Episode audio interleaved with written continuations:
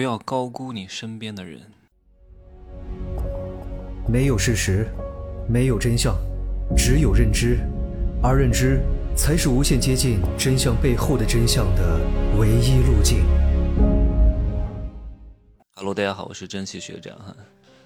看似我经常骂别人蠢货，很多人就会反驳我说：“就你天天说别人蠢，就你聪明，就你智慧，你才是最大的蠢货。”哼。他才是最大的蠢货，各位一定要把这句话记在心中，就是你周边大多数人真的就是蠢货，真的，不管他是什么学历，不管他在哪个单位上班，不管他挣了几十万还是好几百万，他都有可能是蠢货。只要这个人的净资产没有超过一千万，他大概率一定是蠢货。啊，净资产一千万以上的，小概率是蠢货。啊。哼 哼这句话怎么说呢？哎呀，你看很多这个售楼处人头攒动啊，譬如说哪个地方卖了一个公寓，好多人买呀。你看他们好像都挺有钱的，有的还是全款买的。他们是不是蠢货？大概率都是蠢货。别以为他们能掏出一两百万，掏出几十万，他们就不是蠢货了，依旧是蠢货。然后很多人就会以此来判断，你看。他们好像都有头有脸的，他们好像都挺聪明的，他们能买，我们也能买呀，这个东西一定没问题呀。他们看不懂这个世界的规律的，你听我节目你还看不懂吗？我讲今天的两个事情啊，第一个事情就是有一个二十一岁的抖音网红，然后出车祸了。嗯，我听了之后呢，没有什么反应。送给各位一句话，我常说的，各位把这句话牢牢记在心中。不要看一个人的可怜就去帮他，不要看那一个人得病，然后就去资助他。不要看一个人怎么样就觉得他好不容易，多不容易，自己造的孽，懂吗？你看大多数人，为什么三十岁以后就销声匿迹了？因为他二十多岁的时候，天天夜夜笙歌，醉酒当歌，对吧？把酒言欢，熬夜 KTV。三十岁了，玩不动了。然后头发掉光了，眼袋眼袋下垂了，黑眼圈非常重，面部松弛了，面容枯槁了，眼神涣散了，肾精肾元都耗光了，迫不得已退出了玩的圈子。然后呢，找一个人结婚生子，开始互害模式。六十岁，什么结果？癌症晚期查出来，开始水滴筹，治不好了。最后一个字醋，一这一生什么都没有留得下来，没有贡献出什么太大的价值。差不多，这就是很多人。一生的悲惨遭遇，你能帮他吗？帮不了他。他为什么只能活到六十多岁？因为他该，他只能活到六十多岁。他好好养生，大概率不可能只活到六十多岁的，对吧？他天天胡吃海塞的，不忌口，不运动，还要活到九十岁啊，对吧？所以你帮他有用吗？天地不仁，以万物为刍狗，啊，圣人不仁，以百姓为刍狗。不要听到“狗”这个字，好像就觉得是在骂人；不要听到我讲“蠢货”这两个字，就觉得我好像是在骂人。刍狗和蠢货还真不对，还真不是骂人啊！你看今天这个网红，二十一岁出车祸了，人家都说他是帅哥，其实他不是帅哥。我看了一下他的五官，长得一般吧，就是可能他每次都化着非常浓的妆，然后年纪比较小，二十一岁，然后氛围感弄得还不错。其实他的硬件一般般啦。只不过挺会打造的，可能借助一些美颜啊，然后一些修图的手段啊，让他感觉到好像挺好看的啊。然后开着摩托车耍酷啊，觉得自己很飒啊，然后超速行驶。各位，首先骑摩托车这个事情是非常非常危险的，有时候不是我装逼啊，我回到我老家安徽芜湖，有个老那个大兄弟啊，要开着他的电瓶车去接我，我说。真的，我不坐这些车的，不是说我看不起电动车，也不是我看不起什么摩托车，因为这很危险。就算你能够谨慎驾驶，保不齐哪一个神经病开车把我们撞了，他撞了我，我们有事儿，他没事儿啊。我们是肉包铁啊，他是铁包肉啊。我说我可以坐一次，但是呢，我希望你一定要开慢一点，不要给我耍威风啊。电动车开不了太快的，还有很多人耍酷，搞个什么哈雷摩托，你在中国能开多快呀？很多人都不遵守交通规则的，对吧？你为了突然窜出一个人，你搞一个急刹车，你就甩出去了。我看了今天的这个车祸现场的视频，头和脚拧成了大麻花啊！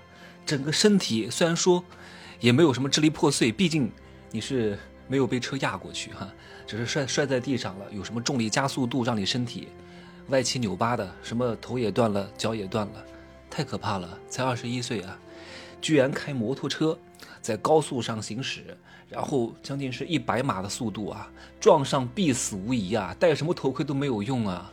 当你的速度大到一定程度的情况之下，你就算开路虎都没有用的，它的那个损伤力是非常之大的。那怎么办呢？你就不要去开摩托车嘛。我不会告诉你怎么避免开摩托车不危险，我就告诉你不要去开摩托车，你要远离这个诱惑。常在河边走，哪有不湿鞋啊？你天天跟我说，哎呀，我在悬崖旁边走来走去的，怎么让我不掉下去呀？我没办法教你，因为教你的东西都是术。道是什么呢？你不要走在悬崖边不就行了吗？哎呀，年纪轻轻的养到二十一岁，父母也不容易，花了不少钱，就这样死了。为什么呢？为了在二两肉跟前证明自己很帅很酷呵呵，疯了！我啊，大多数人不理解我。我除了坐飞机、坐高铁，我连大巴都不怎么坐的。特别是谁谁哪个朋友开什么私家车带我去另外一个城市，要从高速走，我一般也不坐的啊。因为第一，我以前也说过。我不想坐在副驾驶，因为人遇到危险的情况之下，他是出于本能，他会向左打方向盘。譬如说，他们两个，呃，迎面开了一辆车，他一定是下意识的往左打，这样的话，他能避免前面那个车撞到自己，然后我就会撞到那个车上。但是很多人不好意思啊，哎呀，朋友开车带我，坐在后面不礼貌。对吧？你坐在前面，你就要忍受这个可能到来的生命危险。如果我真的要坐，我会跟朋友讲清楚，我说我不是不尊重你，我必须要坐后面啊，因为坐前面相对来说有点危险，你不能接受，我们就坐高铁。但是我一般不讲这个话，我一般他说有这个请求，说我呃，我说我们坐高铁见吧，我直接在那儿接你，因为别人开车带你，他会觉得自己付出了。大多数人啊，他是有这种付出感的，他毕竟都是俗人。就到我们这个段位的时候，其实不会有这种感觉啊。大多数人觉得我开车带你，你还在那玩手机，你还坐后边，你还不跟我讲话，他会觉得他他的付出没有对等的回报，你还要照顾他的情绪，好累啊，对吧？你还要为了防止他开车什么睡觉啊、分神呐，你还要跟他聊天啊，让他保持注意力的集中，然后你还要给他情绪价值。我说我这两个小时的车坐的，为了省这点车费，太辛苦了，没必要，全部都给我打车付钱啊。用钱解决一切能解决的问题，这样的话他才会不会有这种失衡感。其实，如果我遇到一个和我对的人，他能理解我这种行为的，其实我们两个会相处的非常愉快。但大多数人他就是不能理解。我记得很多年前哈，呃，十年前，二零一二年，有一个姐姐在北京开车接我，我我就是不喜欢坐副驾驶，我就坐后边，她就把我骂了一顿。她说：“诶，我来接你，你怎么能坐副驾？你怎么能坐后边呢？对吧？坐前面来。”我当时就下车了。我说那你就自己开吧啊！我那个时候还很小，我说那刚刚大学毕业，我说你自己开吧，我不坐了，我自己打车好吗？我坐地铁，我不想坐前面啊！我你来接我或者顺道送我回家，这是你的情分，你付出就付出了。我心里想哈，你不要老是想着啊，我要坐前面还陪你讲话，我没有这个义务啊，那你就滚吧，就这么简单啊！这是我今天讲的第第一件事情，尽量远离危险。第二件事情，为什么说大多数人都是蠢货呢？今天早上有一个粉丝啊，也是我的大哥学员。哎呀，我都不知道你们怎么能做出这些愚蠢的判断。我的节目你都不听吗？真的。他在广州啊，本来就是挺有钱的。他说他有四百万，想要把他原来的那个住宅卖掉，去买一个江景豪华房，九百万。我说在广州九百万买一个一线江景就九百万吗？因为据我了解，广州的豪宅市场，像这样的豪宅一百平米以上的。至少得两三千万吧，对吧？又是新的，又是一手房，肯定很贵啊！怎么就九百万呢？他跟我说是公寓，我说你疯了！我说你买这干嘛呢？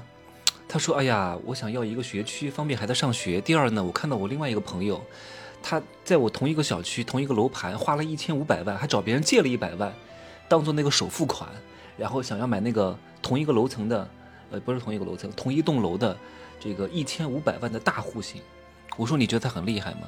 我说你买不是因为这个东西真的很好，是因为你觉得这个人好像比你有钱，还能还能做这个决策，你觉得好像是对的，但你不知道这个东西对不对，你来问我，对吧？他说是这样的。我说你是因为好像大家都在抢购，你怕抢不到了你去买。但是我问你一句话呀，上这个学区真的有这么重要吗？而且你知道你这个公寓买在手上几乎是不可能有流动性的呀。公寓是什么？深圳湾一号它也是公寓。但是为什么有人买呢？普通人会买吗？那是富人的玩具呀，是富人的消费品呐。你作为一个中产，虽然说你能拿得出四百万现金，但是你作为一个中产，你买一个这个东西，你还是希望它能够升值，还能够变现，还能够有流通性的呀。你买到手里就当玩具，你能够负担得起吗？你不配拥有这个玩具，因为你还要背上另外的四百万的房贷呀。每个月四百万不是还三十年啊？住宅是呃这个这个叫公寓商住。十年贷款啊，你每个月还四万啊，还款压力有多大呀？你还有孩子上学呀，你要付出巨大的成本，然后就为了拥有一个所谓的学区，然后就为了拥有一个所谓的江景，然后就为了你的这个叫什么，你的那个朋友买了一个一千五百万的大户型，你就要去买吗？你能负担得起吗？他能当你的玩具吗？对吧？你不是富人就不要去考虑这个东西，尽量就不要碰。一定是我的商业世界罗生门没有认真听，就是这个市面上有很多的坑的，还买什么商住公寓花九百万，还要把自己的住宅卖掉。然后他说：“哎呀，我看好多人都买呀。”我说：“好多人又能怎么样？好多人，对吧？三个臭皮匠真的能顶一个诸葛亮吗？也都是蠢货，也没什么钱的。别以为他们好像挣了点钱，做点小生意就有钱。我很多学员也挺有钱的，做传统生意的也是蠢货，真的。”真的，他们也是蠢货。就是一个人，他可能在这个领域赚到点钱，但是他对整个世界的运转和规律真的不是很懂的。可能是时代的机缘造就了他。我今天呢还发了一个朋友圈，呃，我说有一个女孩问我说，她找了一个对象，这个对象呢是主持人，形象还不错，然后呢对她还还可以。我说主持人啊，没钱啊，主持人他能有什么钱？也没有什么前途。然后呢，下面有一个人给我留言，是一个非常知名的主持人。他说：“谁说当主持人没有前途？”我说：“你是例外，哥哥，因为你是吃到了电视黄金时代的发展红利。你敢不敢再来一次？” 他没话说。我说：“哥哥，你真的很厉害，全国知名啊，也赚的很多。但是，真的是时代造就人啊。最后送给各位一句话：一定是主动的努力，加上被动的时代红利。”不可能说你一个人能逆天改命的，太难了。认清时代的发展，啊，现在确实当主持人就是没什么前途。你是个女的还好，还有可能找一个不不错的男人。你是男的当个主持人没有什么前途的，谁认识你啊？人家都不看电视了，还看你这主持人啊？天天跟明星在一块能怎么样？你不就是一个工具人吗？谁会因为你来看这个节目？你你以为你是何炅啊？你以为你是汪涵啊？对不对？你让汪涵、何炅再来一次，人家都不敢。对吧？所以大多数人都是蠢货，都是有路径依赖的。还有谁天天说：“哎呀，我现在，我现在看到小红书上面有有有有一些学播音主持的，说太好了，我上电视了，我进电视台了，当主持人了。”可笑。嗯，我看他能不能坚持三年。嗯，一个月就三四千块钱的工资，还多光荣一样。所以呢，不要太高估周边的人。嗯。你听了我的节目，你能够绝杀周边百分之九十的人的啊！听完大课绝杀百分之九十五的人，